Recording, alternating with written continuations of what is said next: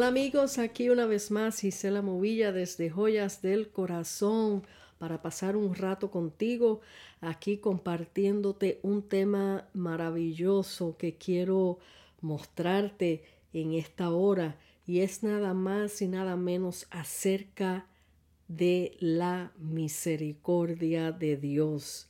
Quiero hablarte de esto por un momento. Quiero que prestes mucha atención, tomes nota de, de lo que estés escuchando, que te interese. Busca en la Biblia cuando te presente algún texto bíblico para que te grabes este mensaje en tu corazón que a mí me ministró en gran manera y lo venía preparando en el vuelo de regreso a casa cuando estuve en Puerto Rico y mientras veníamos en el vuelo pues le pregunté al Señor, Señor, necesito el mensaje que eh, para dar ahora que vuelva a casa, empezar a hacer los podcasts otra vez. Y bueno, este fue el mensaje que me dio de regreso. Hay otro que me dio de ida a Puerto Rico que luego lo van a estar escuchando.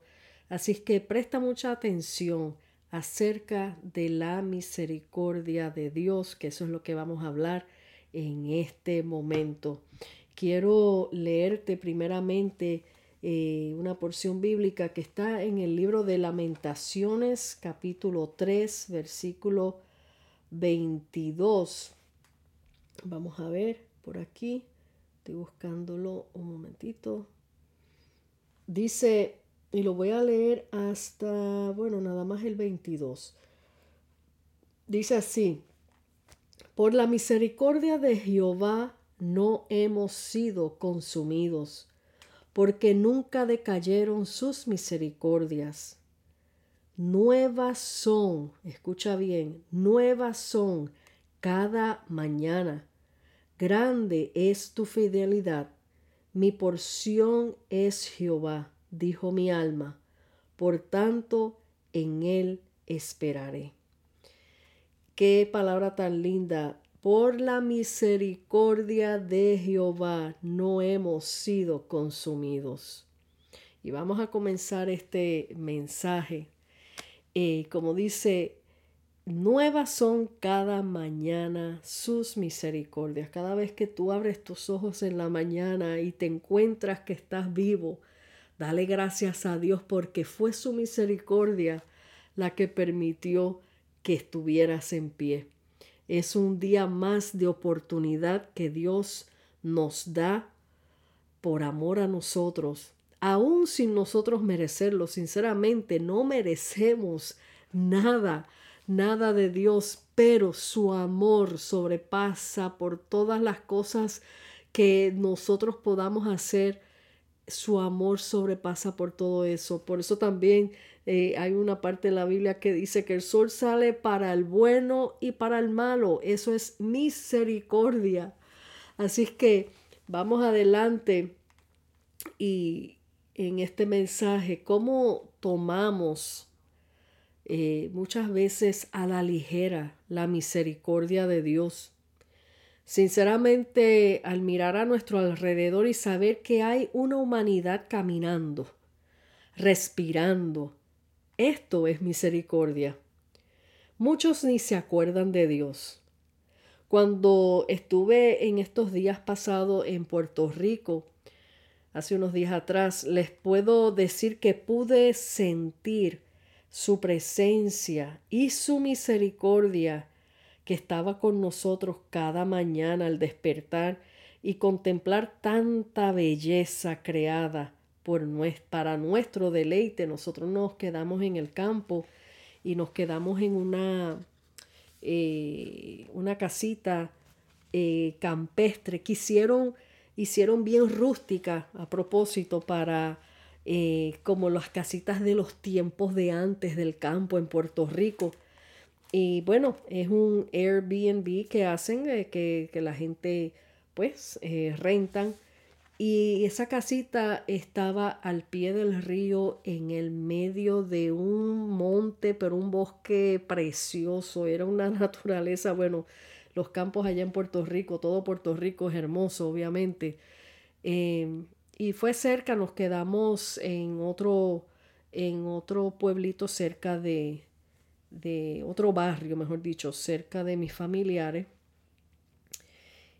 Y cada vez que yo me levantaba, nos quedamos dos noches allí, y cuando me levantaba en la mañana y salía al balconcito de esa casita y escuchaba eh, el agua del río, este, los pajaritos cantar y miraba todo alrededor, estábamos rodeados de, de montañas y de, wow, qué cosa tan maravillosa.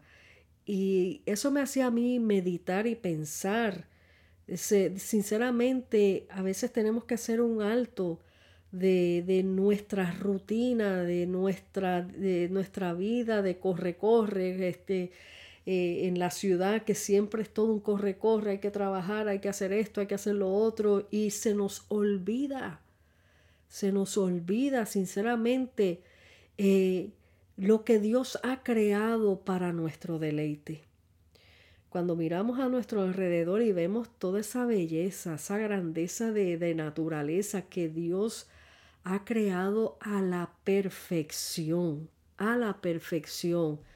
Eh, amigo, yo sentía la presencia de Dios y yo me lo disfruté hasta el máximo porque me conecté al cielo, me conecté al Señor de una manera eh, especial eh, me iba a caminar por ahí, por eh, los caminitos, camino al, al, río y había otros caminitos por ahí, yo solita caminando y hablando con el Señor y también grabé un video mientras caminaba para mostrar lo que estaba viendo y hablando un poco del Señor.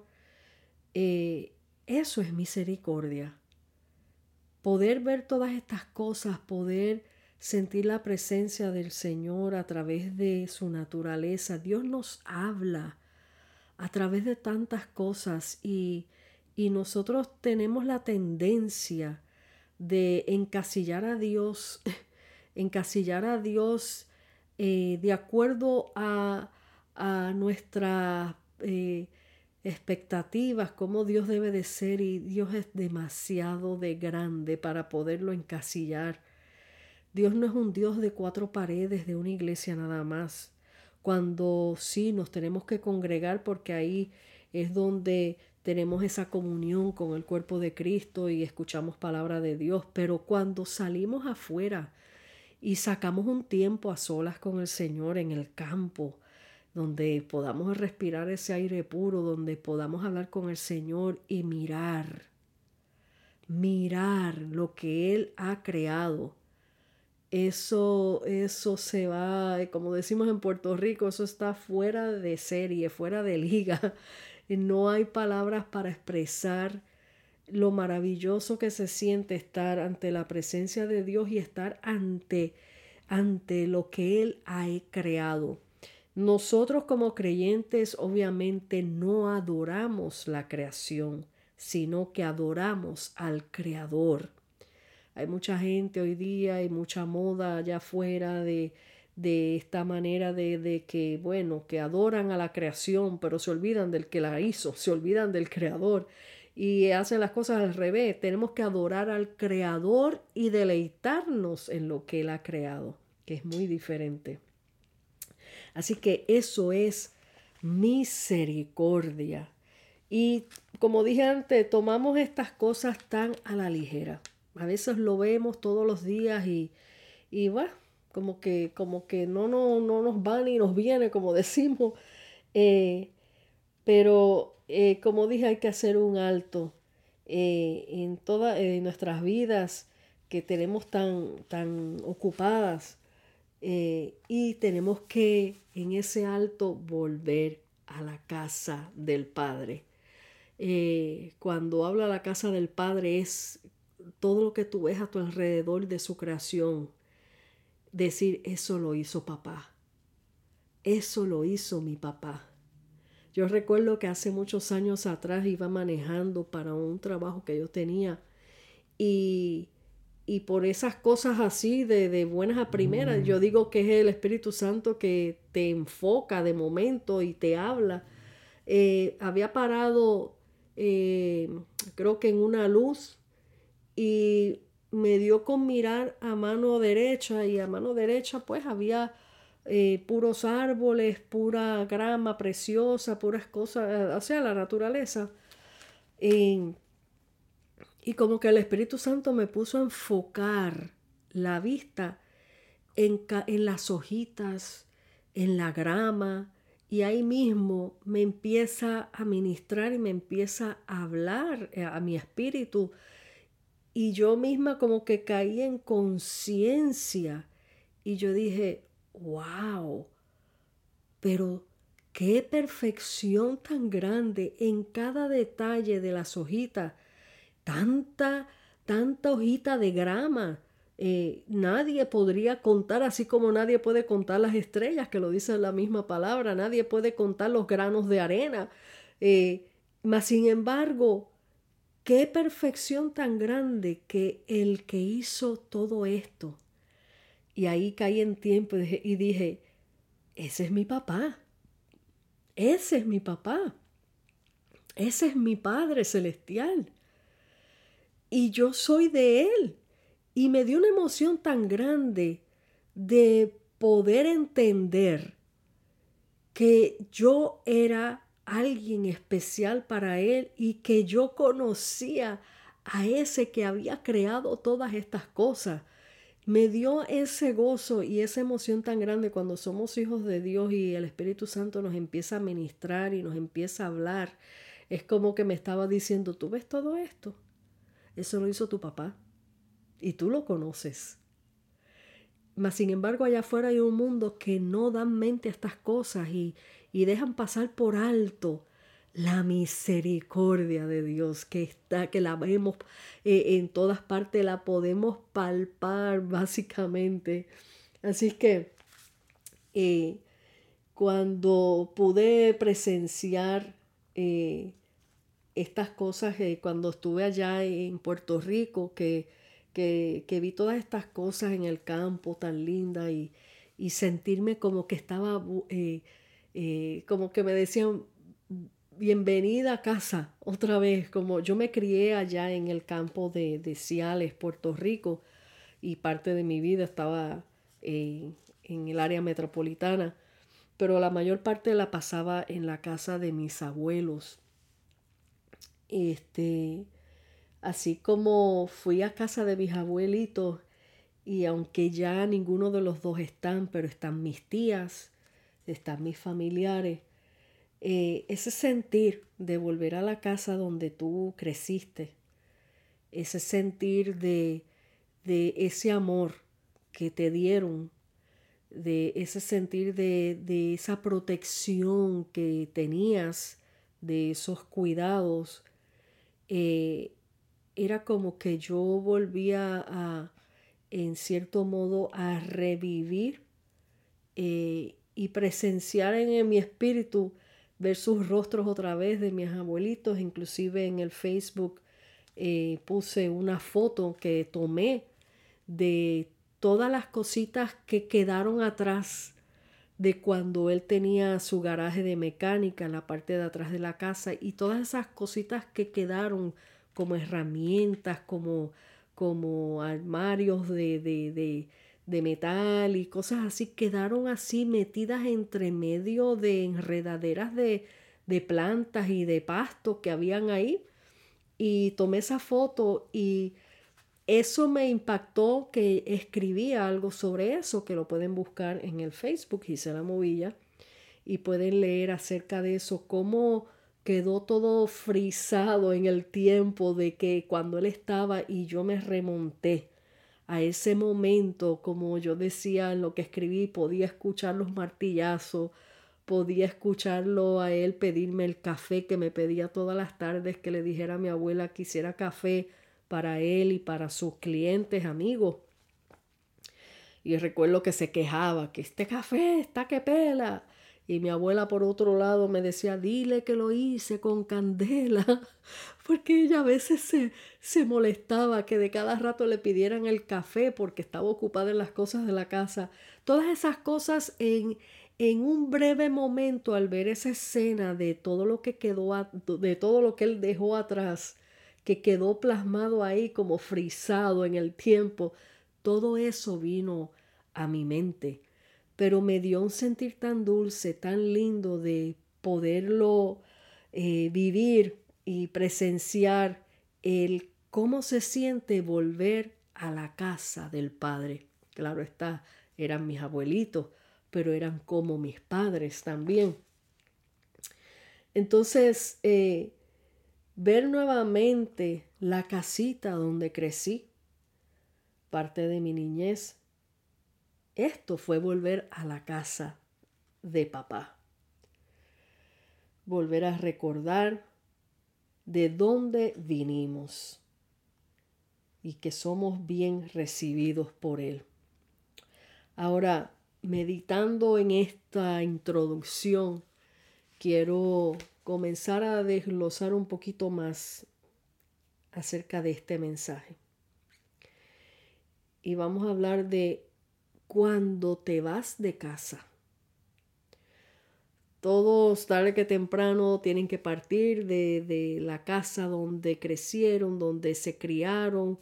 Eh, nosotros nos mudamos a Nueva York y, bueno, yo tendría mis 16 años o cumplí mis 16 años acabando de llegar a Nueva York.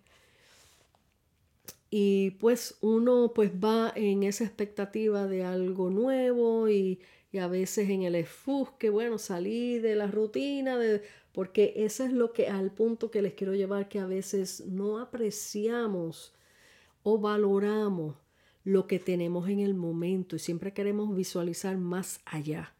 Siempre queremos tener algo más. Y como hay un refrán en inglés que dice que, eh, traduciéndolo al español, que la grama se ve verde al otro lado, pero cuando llegas no es lo que tú esperabas. Pues de la misma manera todos nosotros siempre estamos buscando algo más. Cuando te vas de la casa.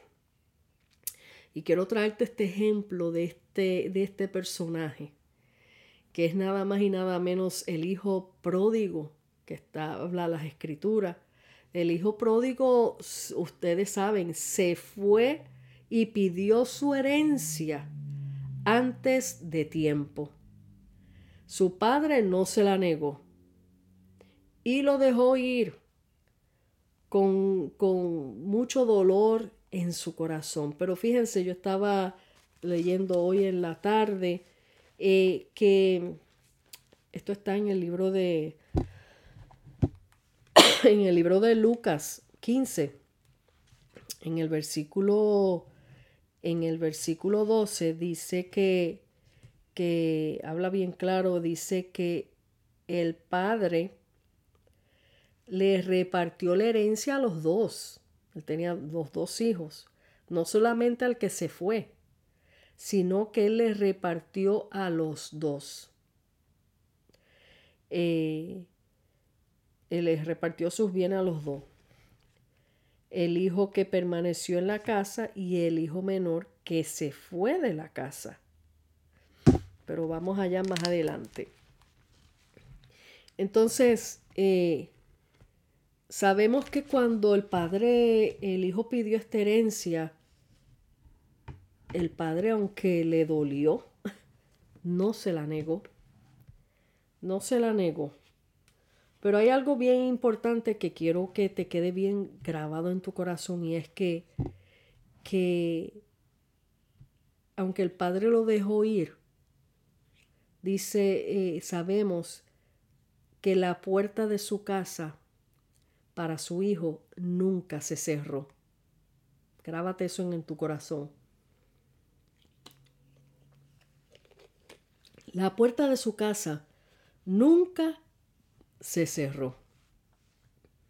El padre no se cansó de esperarlo, no dejó de amarlo, anhelaba día a día su regreso a casa.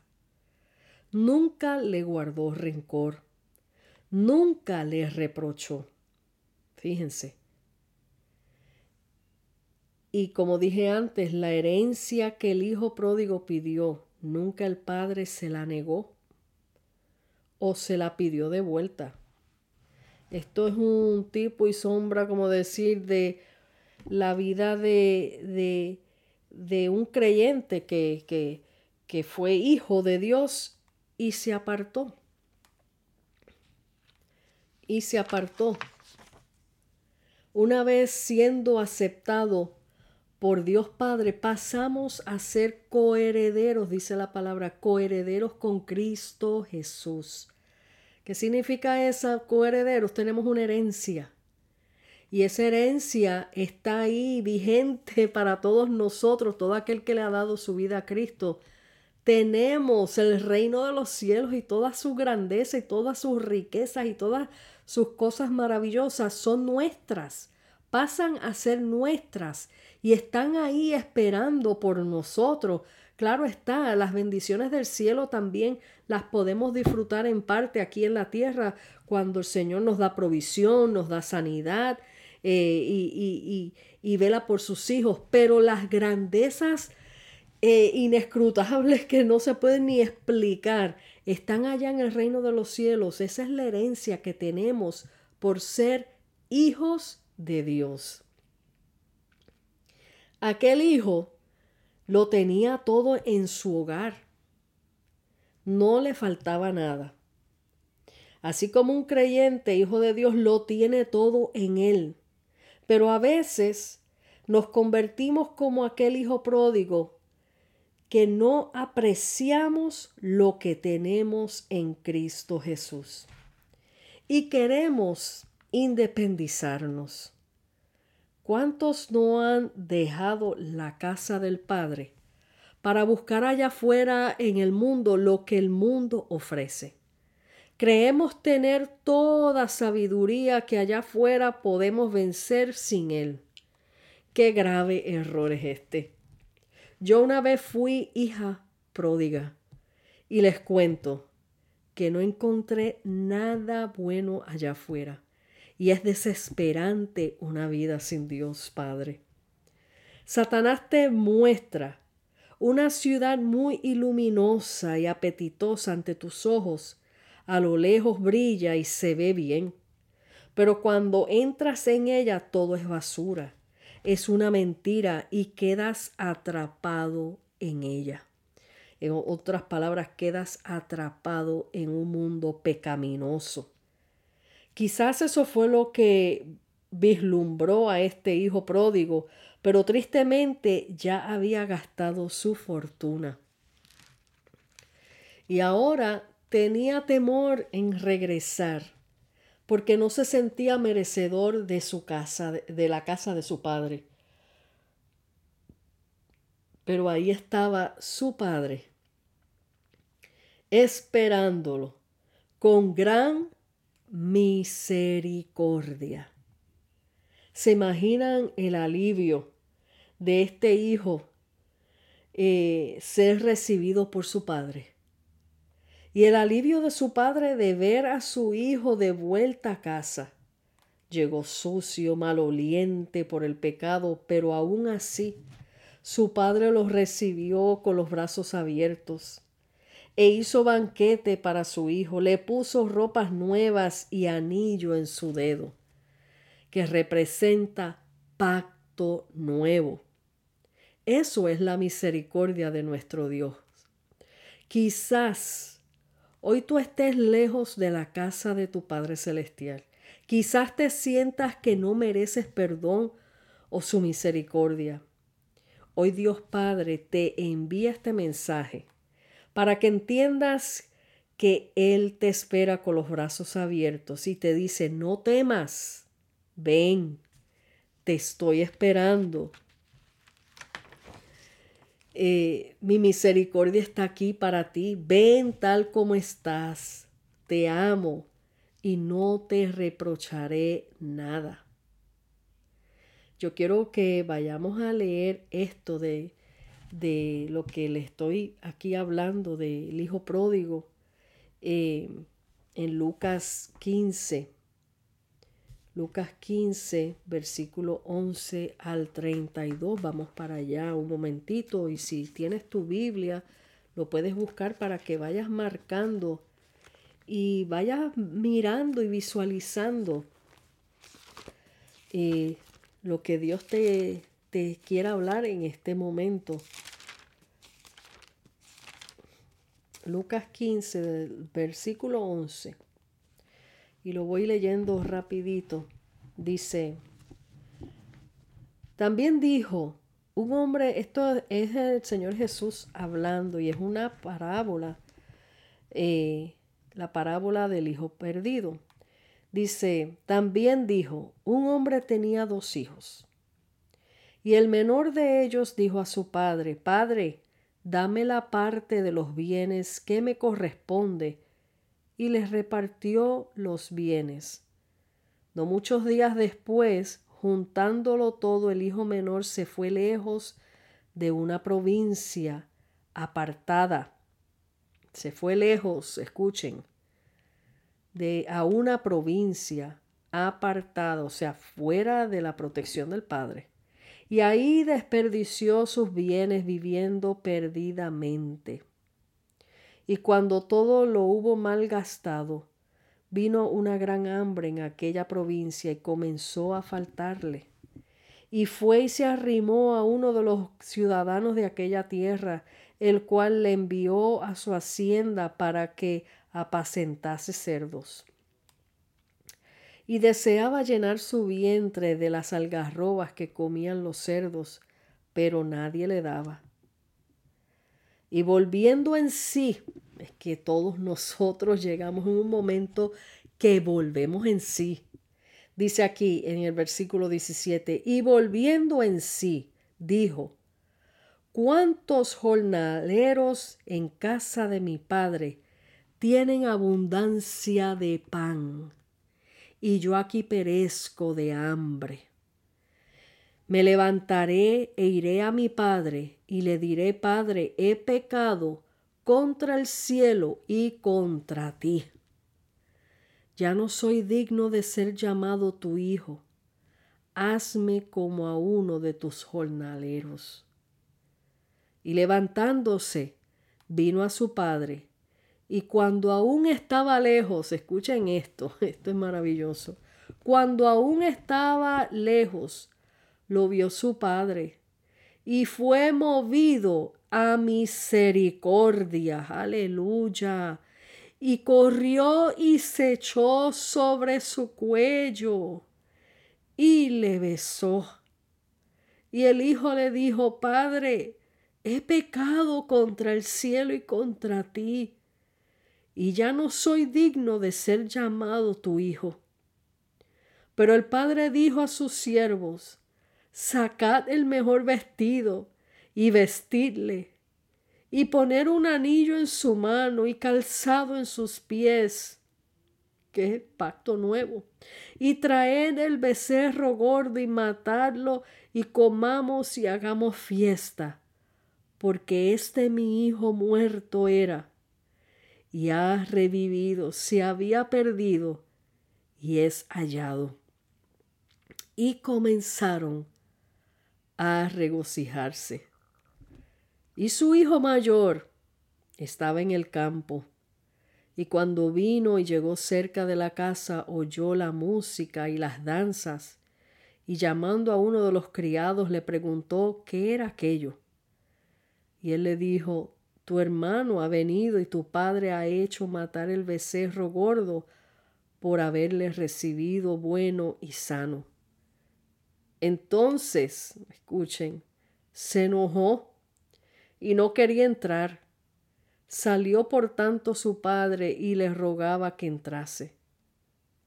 Mas él, respondiendo, dijo al padre, He aquí tantos años te sirvo no habiéndote desobedecido jamás, y nunca me has dado un cabrito para gozarme con mis amigos. Lo que es el celo, hermano. Cuando vino este tu hijo, pero cuando vino este tu hijo, que ha consumido tu, que ha consumido tus bienes con rameras, has hecho matar para él el becerro gordo. Él entonces le dijo, Hijo, tú siempre estás conmigo y todas mis cosas son tuyas. Aleluya, mas era necesario hacer fiesta y regocijarnos porque este tu hermano era muerto y ha revivido, se había perdido y es hallado. esta parábola, miren, yo estaba ya a punto de llorar porque yo me estaba viendo ahí, yo me estaba visualizando ahí en esa parte donde dice que el hijo todavía estaba lejos y el padre corrió a recibirlo, lo alcanzó, corrió a recibirlo. De esa misma manera llegué yo no habiendo apenas llega, empezando a caminar, a llegar, a llegar en ese momento del encuentro que vino de repente en mi casa, ya el Señor me, me, se me tiró encima. y agarró, me agarró como quien dice, ya, al fin, al fin te rescaté, al fin llegaste, porque eh, así fue ese sentir como eh, eh, que sentí yo cuando me sentí rescatada por mi Salvador. Qué misericordia, qué misericordia tan maravillosa la de nuestro Señor, qué misericordia tan grande. Y fíjense, eso de, del hermano, siempre hablamos del hijo pródigo, pero el hermano a veces no lo mencionamos mucho. Pero ahí como dice la palabra, el hermano le dio celo le dio celos y, y, a veces tristemente eh, podemos ver y presenciar esos celos dentro de, de, de, quizás dentro de la casa del Señor, quizás algún hermano, oh mira, este que no, no era nada y ahora lo ponen a hacer de todo y siempre está dirigiendo, siempre a veces pasan estas cosas, pero el mismo Señor eh, en esta parábola está, está diciendo, el que está conmigo está conmigo, no tiene por qué tener celo del que acaba de llegar. Tú lo tienes todo en mí, o sea, eh, aquí la parábola, no, tú no me hiciste, no me mataste un cabrito, no me hiciste una fiesta, pero si ya tú estabas conmigo, ya tú lo tenías todo. ¿Entiendes? Entonces, esas son las herencias que Dios tiene para sus hijos. Eh, eh, que somos, o sea, una vez que le dimos nuestra vida al Señor, ya tenemos esas herencias, están ahí fijas. Ahora, volviendo al hijo pródigo, cuando él pidió esta herencia de antemano, eh, visualizando esto, cuando nosotros, y, y bueno, y yo por experiencia propia, cuando nos apartamos de la casa del Padre, teniéndolo todo, eso es eso es un golpe fuerte al corazón de, de, Dios. Cuando Él te ha dado todo, Él te ha dado su amor, su misericordia, y que nosotros pretendamos que, ah, no, yo lo puedo hacer solo. Ah, no, yo ya, ya sé mucha Biblia, ahora yo monto mi propio mi propio timbiriche, como le digo yo, mi propio negocito y, y, y, bueno, soy el papa upa aquí de la película y me llevo toda la gloria. Tengan cuidado, porque sin Dios nada podemos hacer. Sin nuestro Señor nada podemos hacer. A veces como hijos de Dios tomamos a la ligereza las bendiciones de Dios, su amor y bondad hacemos mal uso de lo que Dios nos da. Y esto también nos aparta de la casa del Padre y su verdad. Los dones podemos hacer mal uso de ellos. Eh, porque Dios nos use en ciertos dones no nos da licencia para hacer nuestra voluntad y sentirnos autosuficientes y querernos independizar de nuestro Padre Celestial. Sin Él es imposible vivir o hacer nada. Eh, Dios es claro cuando nos habla a través de, su palabra. Eh, en una ocasión eh, yo traje este mensaje del Hijo Pródigo en una iglesia en la República Dominicana, en el viaje que di hace años, muchos años. Y Dios me dio un mensaje dentro de este mensaje, o sea, de acerca del Hijo Pródigo, y Dios me dio una palabra profética que la escribí para darla y fui obediente al Señor y di la palabra.